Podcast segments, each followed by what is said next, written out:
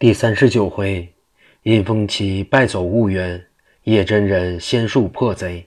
话说那王妙善，他乃莲花道长大弟子，有一宗法宝，名为八卦阴风旗，得天地至阴之气，最厉害无比。无论什么妖精，得此旗一晃，立现原形。人若遇此旗，气化清风，肉化泥。今日来到阵前。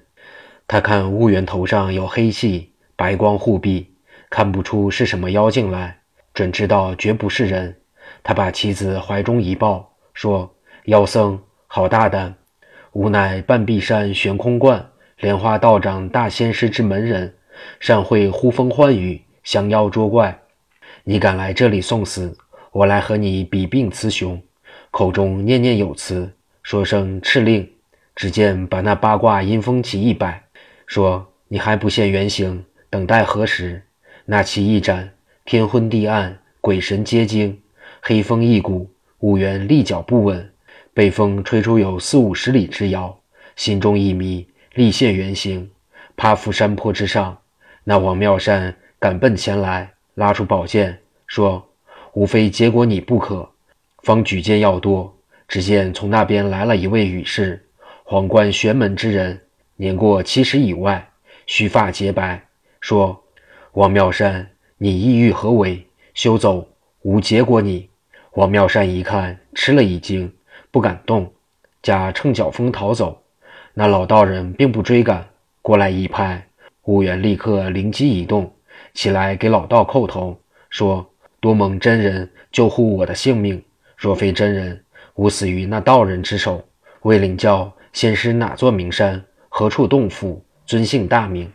那道人说：“我参修在小昆仑藏真观，吾乃叶朝元是也。方才追你之人，乃是我的师侄王妙善。他师徒造孽深重，吾劝解不过来。吾这里有定风珠一颗，送给你拿去破他那棋子。他那棋子名为八卦阴风旗，得天地至阴之气，最厉害无比。有此珠护身。”可保无事，回去保护官兵。如是济公不久必来。说完，把珠子送给婺源，自己去了。婺源见那仙师去了，自己来到军营之内。郑总兵早已收兵，妖道也收队回小西天去了。次日，郑总兵请悟法师一同列队。那边花月真人刘长乐、吴长生、王妙善、李妙清四道人带八位寨主。五百楼兵齐出队迎敌，喊声震地，金鼓喧天。到东江岸，王妙善出队亮剑作法，口中念念有词。一阵风忽起忽住，在念咒不灵。暗说奇怪。只见婺源拉戒刀出来，说：“妖道，你休要逞能，吾来结果你。”王妙善一听，气往上撞，拉八卦阴风旗，站在阵前念了咒，一指。那风到婺源前面，忽然风息，再念咒还是不灵。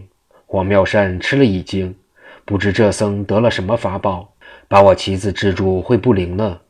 自己正无可处，被婺源掏出雷火珠来，照定他打去。只听霹雳一声，似震雷声，连火带雷。王妙善借土遁逃生去了。婺源方要向前，用法术制住群贼，只见山坡之上。来了一个老道，口唱山歌而来，妙妙妙，玄玄玄，丝毫错处不承担。悟大道参玄机，引剑斧藏深山。理性拜斗苦修炼，待得秘诀受真传，方成长生不老仙。无量寿佛善哉善哉，好个妖僧，休要伤无门人。山人来也。悟元抬头一看，只见那道人。头戴莲花道冠，身披八卦仙衣，背插宝剑，手拿银刷，面如紫玉，长眉朗目，发似雪，鬓如霜，神情满足，来至阵前说：“妖僧，你是何人？敢伤无门人？好生大胆！”无缘说：“呆，对面道人，我看你年已耄耋，理应深藏洞府，隐遁深山，好好修炼才是。今日这伙贼人。”成群结党，聚敌官兵，你还敢这样无知？帮助他等为恶。莲花道长戴朝宗哈哈大笑说：“孽畜，休要逞强，吾山人捉你，方要掏法宝，无缘一雷火珠打去，打得老道三昧火上升，拉出转天斩妖剑，照定婺源，口中念念有词，说声敕令，把剑系在空中。那剑乃上方之宝，永不空发。一道白光直向婺源而来，说声急，婺源方才要逃。”哪里逃走的呢？扑哧一声，人头落地，一股气直奔西湖三教寺之中，给济公托梦，求师傅报仇。此郑大人看得真切，方挥队进兵捉老道。只见老道把剑一指，一阵狂风，走石飞沙，群贼呐喊追下来，冲开大队，只杀得天昏地暗，征尘滚滚。官兵败走玉山县，总兵郑伯龙查点人马。杀五百余人，阵亡了两员副将。那镇总兵连夜派人去求救。南昌府玉山县知县知道官兵败，将杨顺问他：“此件事闹得甚大，你前番说去请灵隐寺济公禅师，如今也绝无信息，济公也未到来。”杨顺问他：“此事闹得甚大？”知县说明。杨顺说：“求老爷恩师格外，放出雷鸣、陈亮。”他二人乃是济公的得意门人，要去定把济公请来。叶县主立刻提出雷、陈二人，给了五十两银子盘费。二人叩谢，到外面一问杨顺，方知道杨明、柳瑞、赵斌三人由花柳庄上被小西天之妖道同留香庙给捉去。雷鸣、陈亮二人深恨这熏香会之贼，二人立刻起身，向大路直奔临安而来。小行夜住，饥餐渴饮。这日正往前走，错过栈道，见前边路北有一座古庙。来到临近一看，上写“古刹晋安寺”，东边角门虚掩。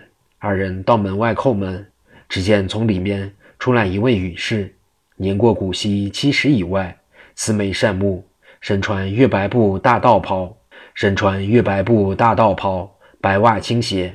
出门外一看，三人。问明来历，那道人说：“我看二位壮士相貌堂堂，仪表非俗。